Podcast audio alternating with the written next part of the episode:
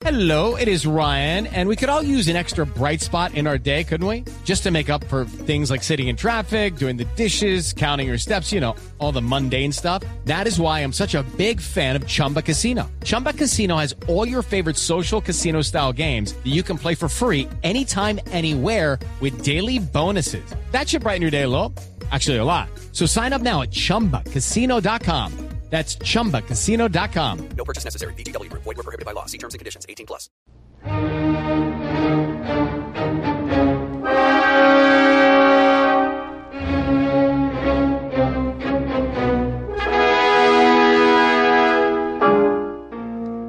Teatro de bolsillo.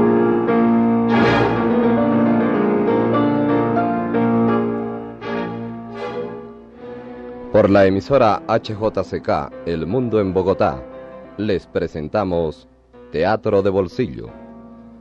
Escenificaciones de cuentos, de leyendas y fábulas, de piezas teatrales breves de reconocidos autores, en versiones especiales para la audición.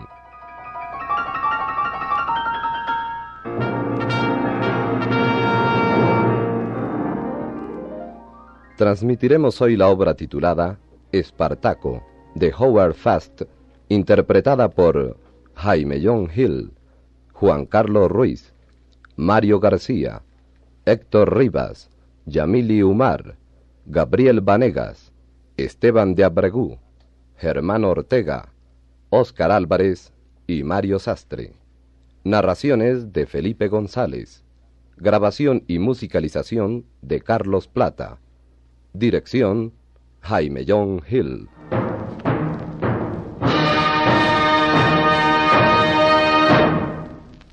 Seguros Bolívar brinda a sus asegurados el máximo de protección y rendimiento gracias a la bondad de sus servicios, la moderna técnica de sus sistemas y la cuidadosa selección e intenso entrenamiento de sus funcionarios y agentes especializados.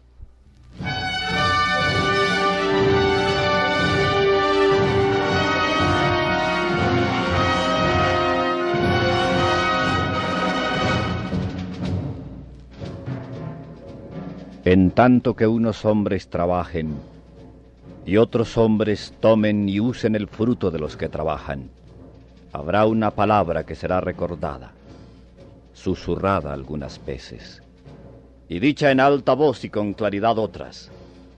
Esa palabra es el nombre de un esclavo que luchó contra la esclavitud. Espartaco.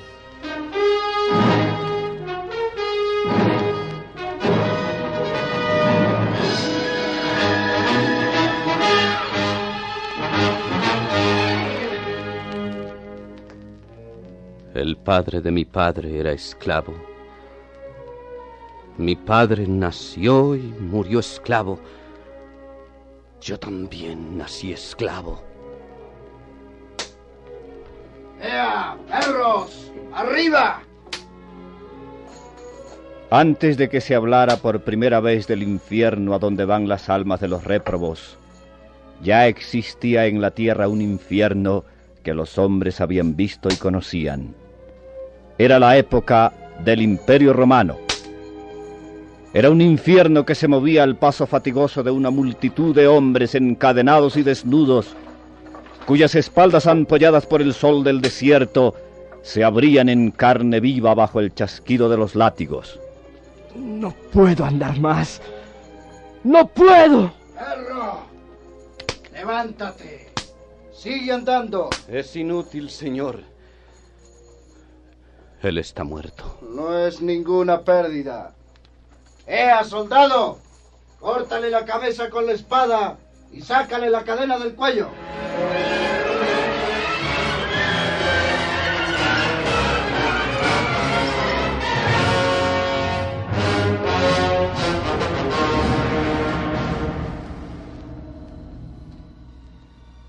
Después de remontar el Nilo desde Tebas, la multitud de esclavos cruza en aquel mes de julio, cuando el tiempo es seco y abrumador, las arenas ardientes del desierto de Nubia y llega a las minas del infierno. Allí llega Espartaco con ciento veinte tracios encadenados de cuello y cuello arrastrando sus cadenas calientes. El doceavo hombre, contando desde adelante, es Espartaco. Está casi desnudo, como están casi desnudos todos ellos, y pronto estará completamente desnudo. Le cubre los ijares un jirón de género, y tiene largo cabello y le ha crecido la barba. De la cabeza a los pies, en los cabellos, en la barba y en el rostro, está cubierto con la polvorienta arena blanca, y sólo sus ojos oscuros e intensos que salen de su cadavérico rostro tienen un destello de vida. Brillan como ardientes carbones de odio. La nuca es gruesa y musculosa, pero presenta llagas ulceradas allí donde se asienta el collar de bronce. Este es, pues, Espartaco, el esclavo Tracio, hijo de un esclavo que fue a su vez hijo de un esclavo. Este es, pues, Espartaco, que no conoce el futuro y que no tiene motivos para recordar el pasado, y a quien nunca se le ha ocurrido que los que trabajan puedan llegar jamás a ser otra cosa que trabajar, ni tampoco que nunca llegue a un tiempo en que el hombre pueda trabajar sin que el látigo fustigue sus espaldas. ¡Muévete, imbécil! ¡Muévete! ¿Qué miras? Responde, ¿qué miras? Miro a esos hombres que van saliendo de los pozos. No son hombres, imbécil. Son esclavos como tú. ¡Sigue andando! Y aunque el látigo cae sobre sus espaldas para hacerlo mover, Espartaco sigue mirando a esos que no son hombres, ni bestias siquiera, sino algo mil veces peor y despreciable, los esclavos de las minas de Nubia. Pobres seres como nosotros. Se han estado arrastrando en las galerías de la mina. Y ahora que salen al exterior, siguen arrastrándose como animales. Tienen callos en las rodillas y los codos, aún los más niños. ¿Lo ves? ¿Lo ves, Canico? Sí, Espartaco. Muy pronto también nosotros habremos perdido la fuerza y la costumbre de pararnos. Y solo podremos arrastrarnos como ellos. Están desnudos. Completamente desnudos. Es que las ropas los harían vivir más tiempo. Desengáñate, Espartaco. La mina tiene un solo propósito. Proporcionar beneficios a los accionistas romanos. Y las sucias hilachas de vestidos aún cuestan algo. Silencio. Ahí regresa el cuidador con el látigo. Han tenido suerte que llegamos en el anochecer. Podrán descansar hasta la madrugada. Ocupen las cuevas del campamento.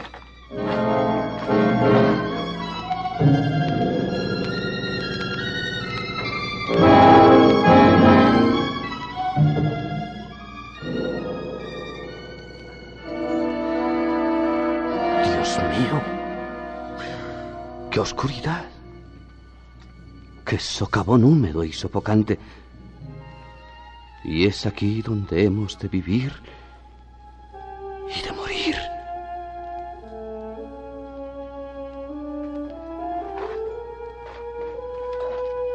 Camina en la oscuridad del socavón y la fétida oleada del olor a podrido se agarra a sus sentidos. Pero no hay hombre que muera por el mal olor. Y solamente los tontos y los hombres libres se pueden dar el lujo de vomitar. No, no lucharé pues contra este olor. No se puede luchar contra tales cosas. Y respira hondamente, dejando que la fetidez le penetre.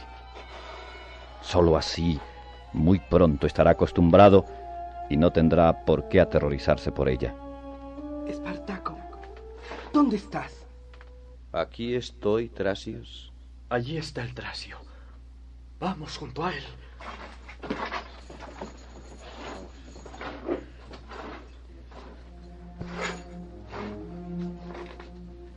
Ellos son su pueblo y se reúnen en torno suyo. Siente sus manos en la oscuridad mientras se apretujan junto a él. Tracio le llaman. Y ahora lo siente en todos lados. Y cuando extiende una mano, siente el rostro de uno de ellos, todo cubierto de lágrimas. ¿Dónde estamos, Espartaco? ¿Dónde estamos? No estamos perdidos. ¿Quién se acordará de nosotros? No estamos perdidos. Pero ¿quién se acordará de nosotros? ¿Quién?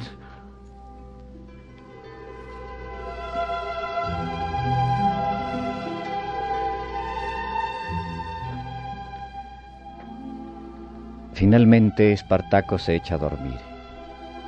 Dormirá. Joven como es, hace mucho que hizo frente y dominó al terrible enemigo del insomnio. Duerme y sueña con las montañas coronadas de nieve de Tracia, con arroyuelos corriendo entre bosques de pino y cabras negras brincando entre las rocas.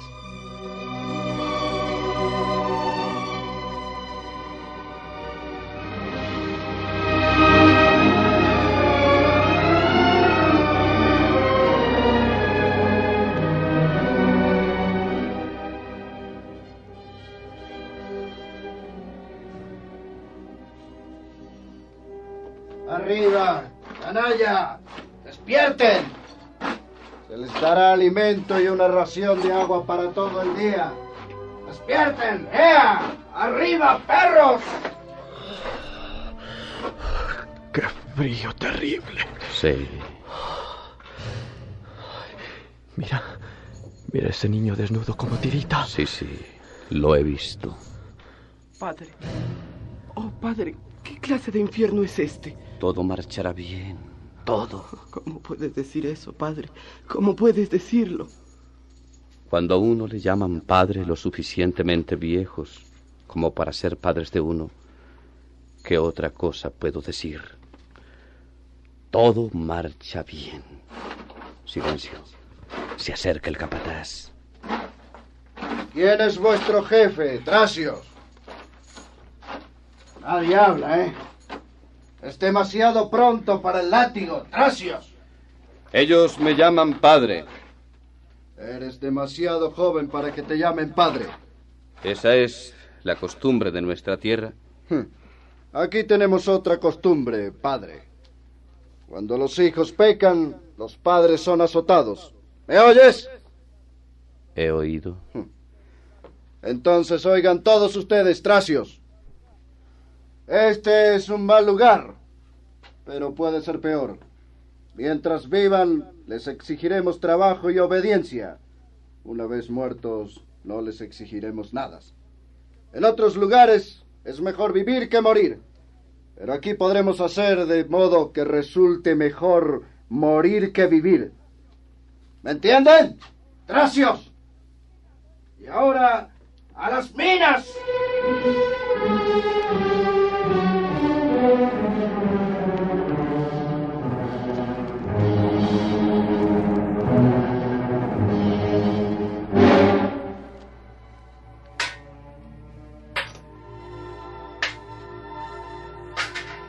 El día es una eternidad y sin embargo termina. Todo termina. Hay un tiempo para comenzar y un tiempo para terminar. Y la jornada de trabajo ha concluido. Espartaco deja caer el martillo y mira sus manos sangrantes. Algunos de los tracios se sientan.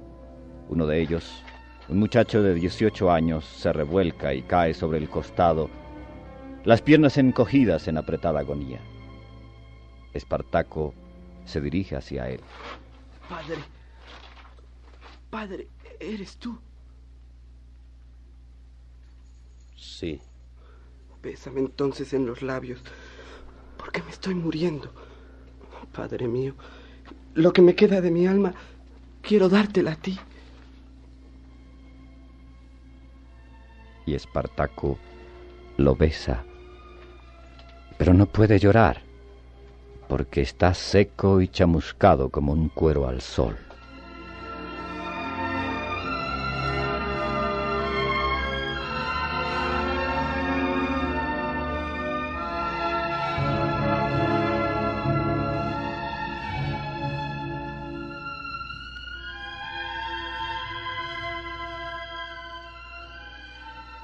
¿Y cómo escapó Espartaco de aquel lugar? No escapó. Nadie escapa de un lugar así. Yo lo compré y lo hice gladiador.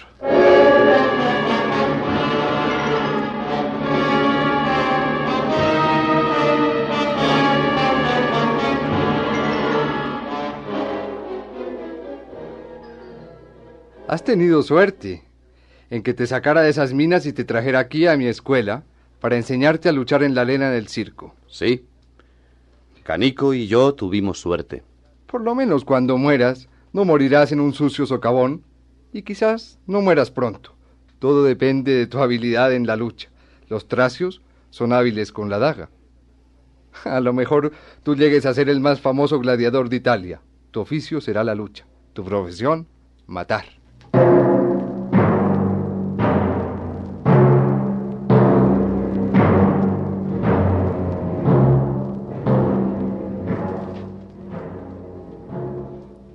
Era así como de las minas de Nubia, Espartaco había pasado a la escuela de gladiadores que Lentulo Bachiato tenía establecida en la ciudad de Capua. Su vida era infinitamente mejor que meses antes, pues tenía, al igual que los otros 200 gladiadores, comida en abundancia y un buen jergón para dormir en su celda. Su ocupación durante semanas enteras consistía en salir a la gramilla y adiestrarse horas y horas aprendiendo toda suerte de lances en el manejo de la daga. Un centenar de soldados armados vigilaba constantemente a los gladiadores. Así transcurrieron las primeras semanas en la nueva vida de Espartaco.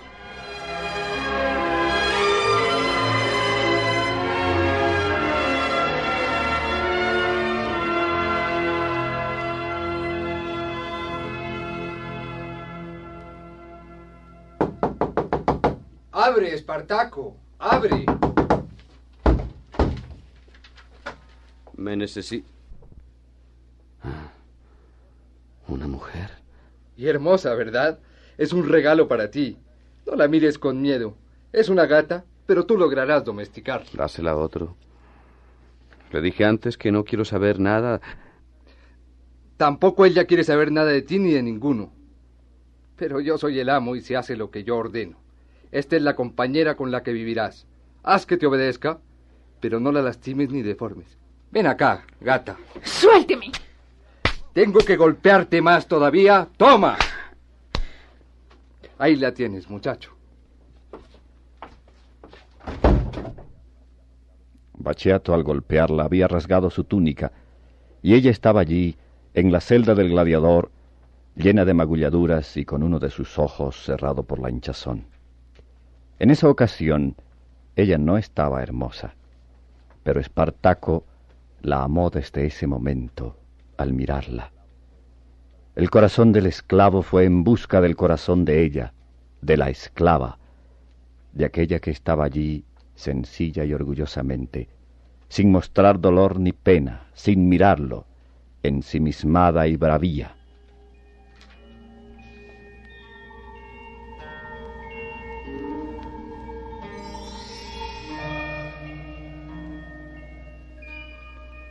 Esa noche ella se arrinconó humildemente en un extremo de la celda, y él no la molestó, ni hizo el menor ademán hacia ella, salvo para preguntarle cuando comenzó a hacer frío. ¿Hablas latín, muchacha? ¿No quieres responderme? Lo que quisiera es que uses mi jergón, porque hace demasiado frío y estás casi desnuda pero tampoco hubo respuesta. De modo que él empujó el jergón hacia ella y lo dejó entre los dos. Y por la mañana estaba allí, y ambos habían dormido sobre las piedras. Pero esa había sido la primera gentileza sincera que había recibido Varinia desde que la habían apresado en los bosques germanos un año y medio atrás.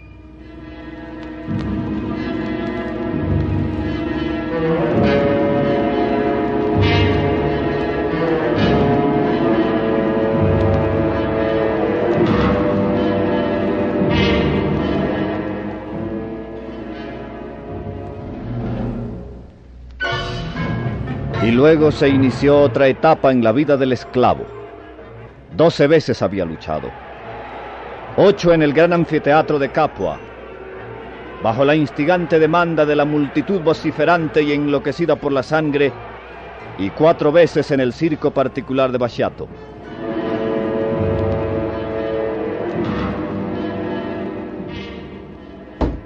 Maldita vida. Maldita vida miserable. Espartaco. Qué alegría, amor mío. Sano y salvo otra vez. Mientras estuviste afuera luchando, mi corazón vivió cada segundo la angustia. Pero has tenido suerte otra vez. Sí, pero Trevor era mi amigo. Y yo lo maté. Gladiador. No hagas amistad con gladiadores. ¿Sabes, Varinia? Ninguno de los horrores que he vivido, ni el terror de las minas donde los hombres viven y mueren como ratas, ni el horror de la sed bajo el sol del desierto, ni el horror del látigo sobre la carne hinchada, ninguno. Ninguno de esos horrores es comparable al horror que se apodera de uno cuando debe entrar a la arena del circo. No hay temor como ese temor. Ninguna indignidad es comparable a esa indignidad de ser elegido para matar. Qué amargura hay en tu rostro. Qué amargura. Sabes, Farinia. Sabes esta verdad tremenda. No hay forma de vida humana inferior a la del gladiador.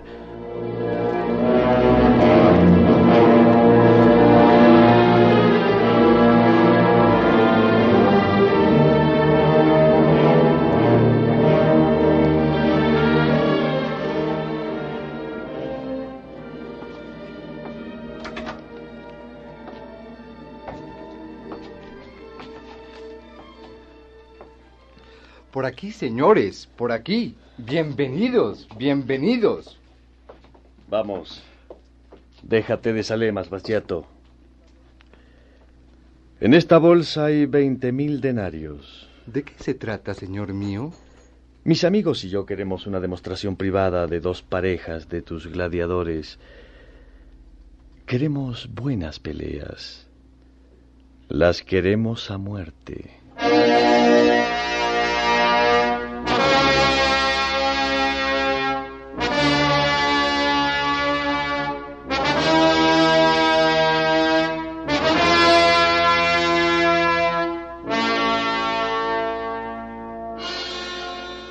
Los cuatro gladiadores elegidos se llamaban Drava, David, Polemus y Espartaco.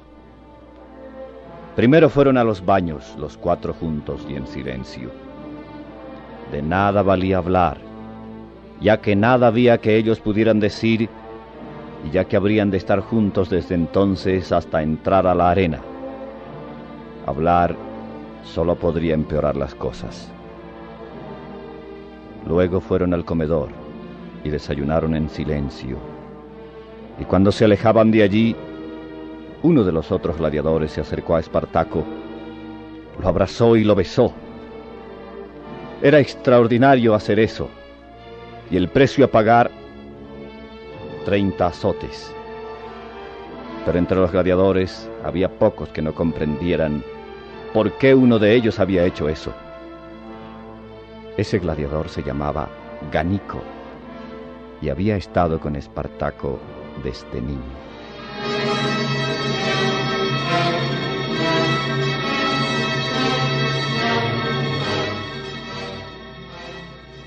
Espartaco debía luchar esa vez contra Drava, un gigante africano. Debía enfrentarse, armado solamente de una pequeña daga y sin escudo, a Drava, el más diestro luchador, cuyas armas consistían en el tridente y la red. David el judío y Polemos el tracio debían enfrentarse a cuchillo los dos. Y ahora, mientras esperaban en el pequeño cobertizo abierto hacia la arena del circo, el silencio era entre ellos como una consigna. Pero finalmente, Drava el africano rompió el silencio que se habían impuesto voluntariamente. Si los dioses te quieren, mueres en la adolescencia. No. No crees en los dioses. ¿Crees que hay otra vida después de esta? No. Entonces, ¿En qué crees, Espartaco? Creo en ti y creo en mí. ¿En qué otra cosa crees, Espartaco? ¿En qué otra cosa? ¿Con qué sueña el hombre? Cuando un hombre va a morir, ¿en qué sueña? No sé, pero te diré esto. Estoy demasiado solo y muy lejos de mi hogar y muy triste. No quiero seguir viviendo. No te mataré, camarada. ¿Es este lugar para la clemencia? Este es el lugar del cansancio. Y yo estoy cansado. Mi padre era esclavo y, y me enseñó la única virtud. La única virtud del esclavo es vivir. Los dos no podemos vivir. Y el único favor que la vida concede al esclavo es el de que, al igual que el resto de la gente, no sabe cuándo morirá. David y Polemus, a la arena. A luchar.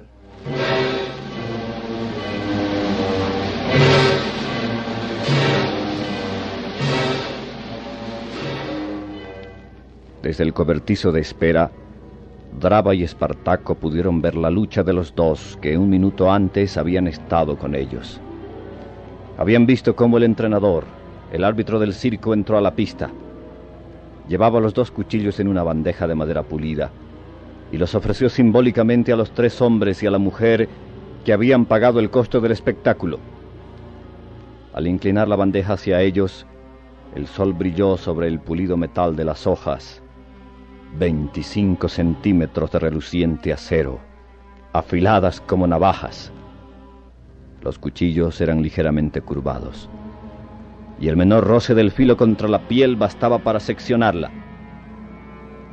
Draba y Espartaco vieron los movimientos rápidos y certeros de los dos contendientes, vieron cada minuto de la lucha, y vieron finalmente cómo, jadeantes, los dos gladiadores se trenzaron en un abrazo de muerte, Polemus el tracio se zafó del abrazo y saltó fiero sobre la espalda del judío.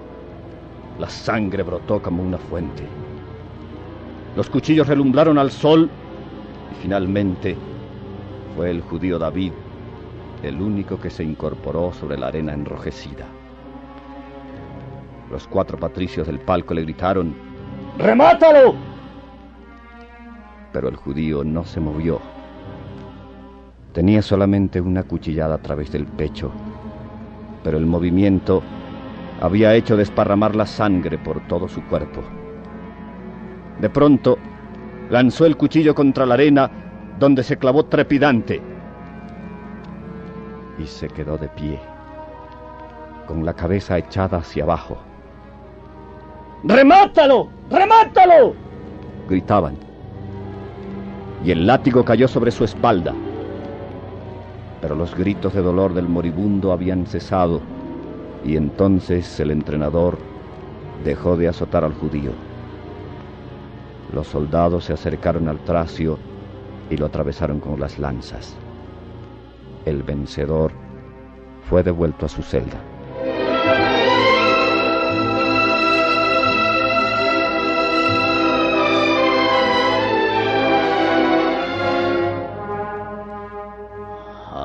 Toca el turno a nosotros, Espartaco.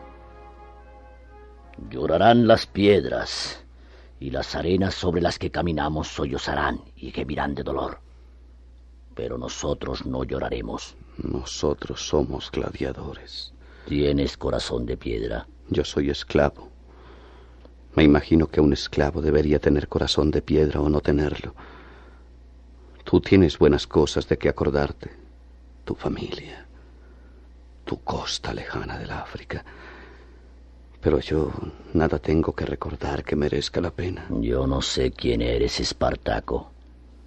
Tú eres blanco y yo soy negro. Somos diferentes. En mi tierra, cuando el corazón de un hombre se llena de pena, el hombre llora. Pero en ti, Tracio, las lágrimas se han secado. ¡Mírame! ¿Qué es lo que ves?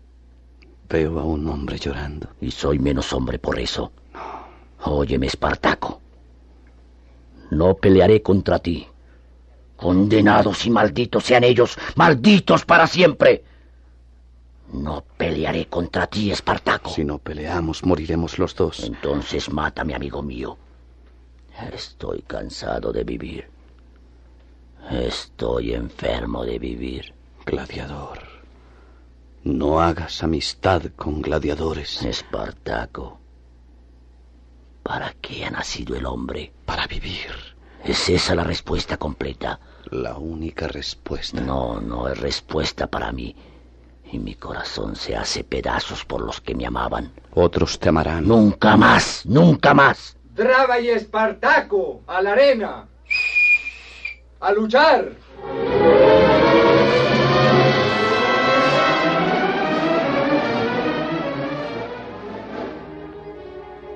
La pareja entró a la arena y tomó las armas. Y entonces, tal como lo vieron desde su palco los tres patricios y la mujer que habían pagado para ver aquel espectáculo de sangre, el negro se volvió loco. Locura era lo único que ellos podían atribuir al hecho. Ni mentalmente podrían haberse imaginado, para explicar aquello, la casa que aquel negro tuvo una vez a la orilla de un río, y los niños que su mujer le había dado, y la tierra que trabajaba, y los frutos de esa tierra antes de que llegaran los soldados, y con ellos los tratantes de esclavos, a cosechar la cosecha de vidas humanas que en forma tan mágica se transformaba en oro. Y así pues, ellos solamente vieron que el negro había enloquecido. Lo vieron arrojar la red a un costado y lanzar un salvaje alarido de guerra. Y entonces lo vieron correr hacia el palco.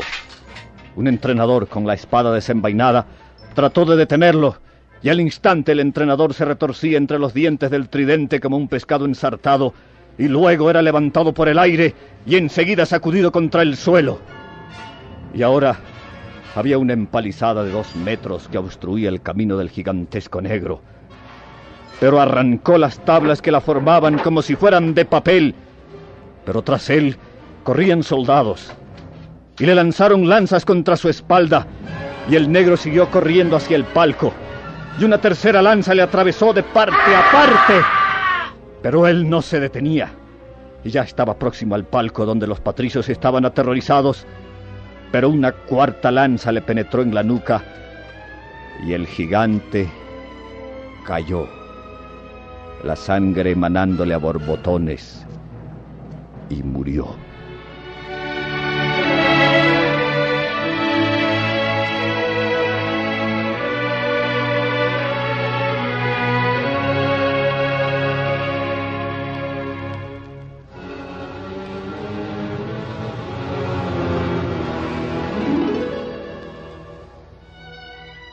Esa noche, Espartaco dormía.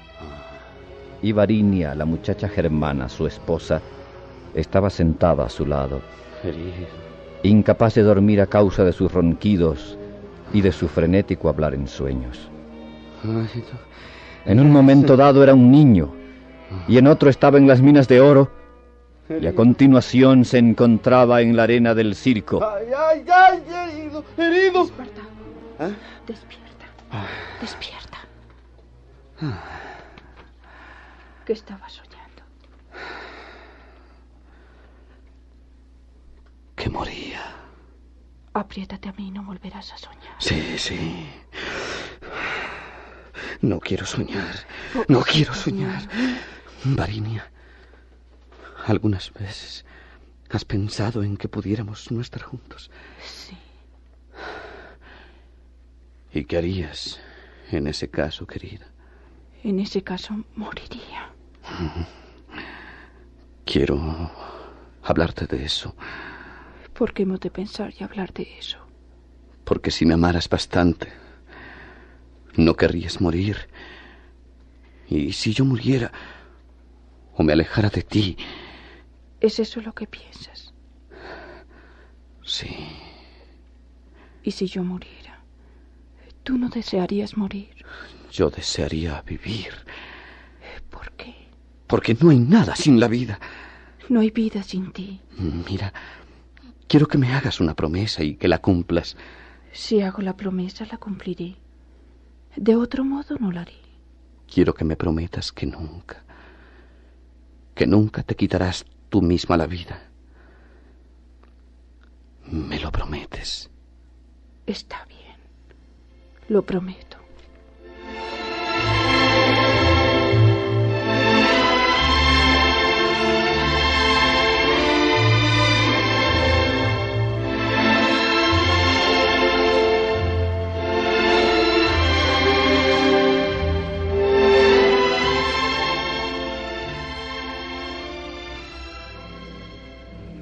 A la mañana siguiente, el doblar del tambor los llamó a los ejercicios. Los gladiadores se reunieron, hostigados por el látigo, frente a la verja de hierro donde Draba, el africano, había sido crucificado después de muerto. Espartaco tenía a sus lados a Ganico el tracio y a Crixo, un hombre de las Galias, que susurró a su oído. ¿Peleaste? Pobre Draba. Si un hombre tiene que morir, bien puede morir de mejor forma. ¿Morirías tú mejor que ese? Moriré como un perro, como morirás tú. ¿Cómo morirás tú? Como tú mueras, Tracio. Draba era mi amigo y me quería. Esa es tu maldición. ¿Eres mi amigo? Gladiador, no hagas amistad con gladiadores. Te llamo mi amigo. Espartaco. Te llamo mi amigo. Sí, Ganico. Eres mi amigo. Pronto quizás seremos muchos los amigos.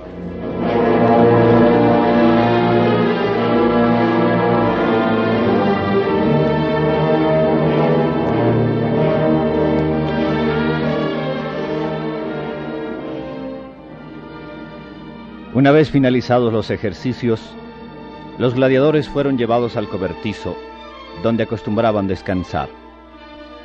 Los soldados habían ido a comer bajo una pequeña arboleda, un centenar de metros de allí.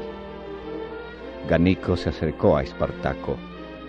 Junto a ellos estaba también Grixo, el galo. ¿Qué es lo que piensas, Espartaco? No sé, Ganico. ¿Qué es lo que piensas, Tracio? No sé.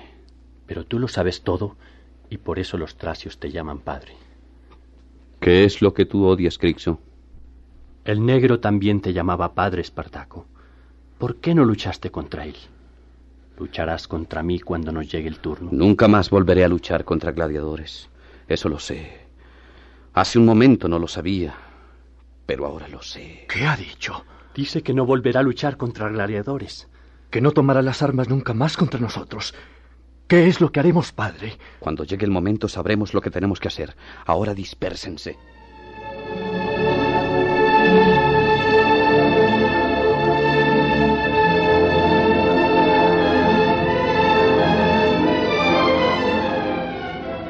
Estamos encerrados ahora en el comedor, Espartaco.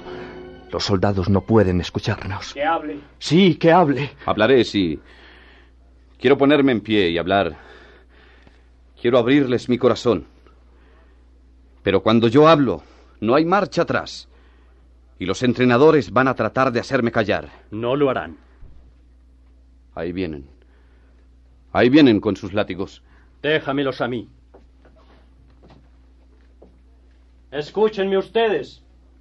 ¿Somos perros para que hagáis chasquear los látigos contra nosotros? ¡A ellos!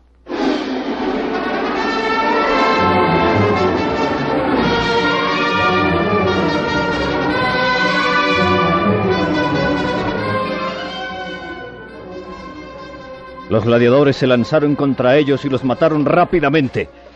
Las mujeres en la cocina mataron también al cocinero. En todo esto había habido poco ruido, apenas un profundo gruñido de los gladiadores.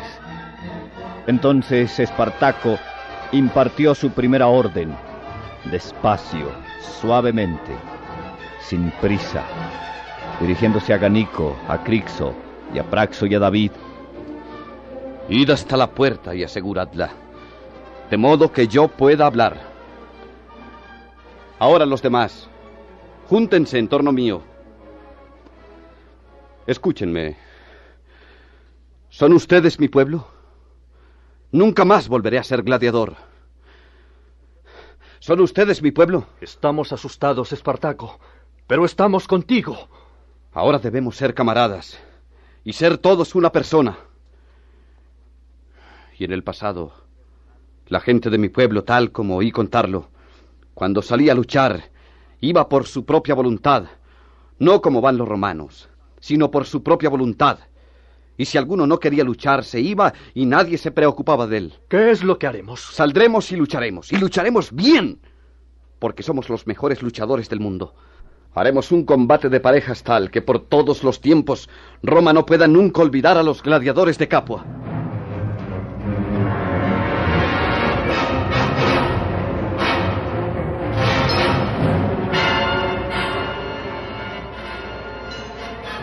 Habían empezado quizá doscientos entre hombres y mujeres, seres desesperados que sin otras armas que las piedras del suelo se enfrentaron al primer grupo de los soldados más diestros de la tierra.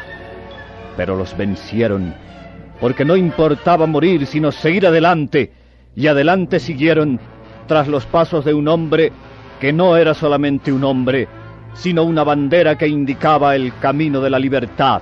Síganme, síganme. Te seguimos, Espartaco. Te seguimos. Tú también, mujer. Y todas las mujeres, amor mío. Podemos luchar como lucha un hombre. Entonces, adelante. ¡A las colinas!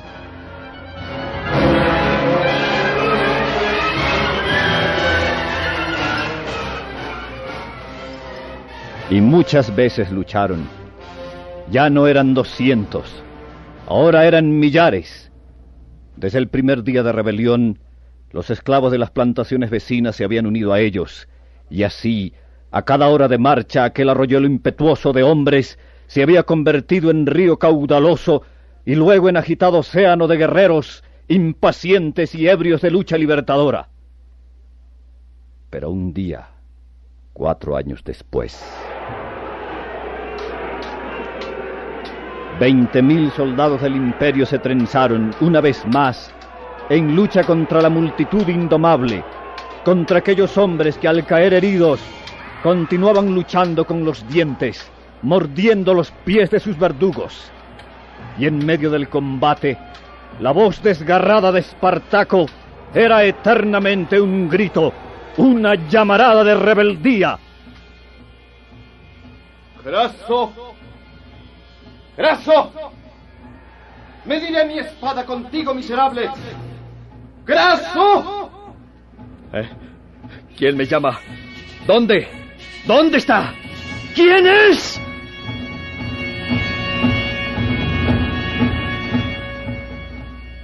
Pero Craso, el general romano vencedor, no pudo nunca mirar el rostro de Espartaco. Cualquiera de los nueve mil esclavos muertos de esa jornada pudo ser el hombre que una vez se alzó contra la tiranía y murió, despedazado por las armas, combatiendo a aquellos que, con la sola razón del poder, se sentían los seres privilegiados de la tierra.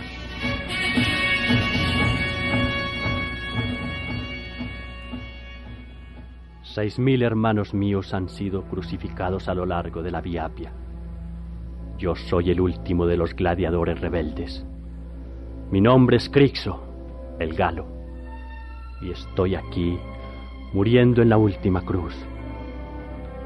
Pero Varinia lleva en su vientre un hijo de Espartaco, y mientras no muera el último descendiente de ese hijo de esclavos, y mientras el hombre trabaje y otros hombres tomen y usen el fruto de los que trabajan, el nombre de Espartaco será recordado, susurrado algunas veces y dicho en alta voz y con claridad otras.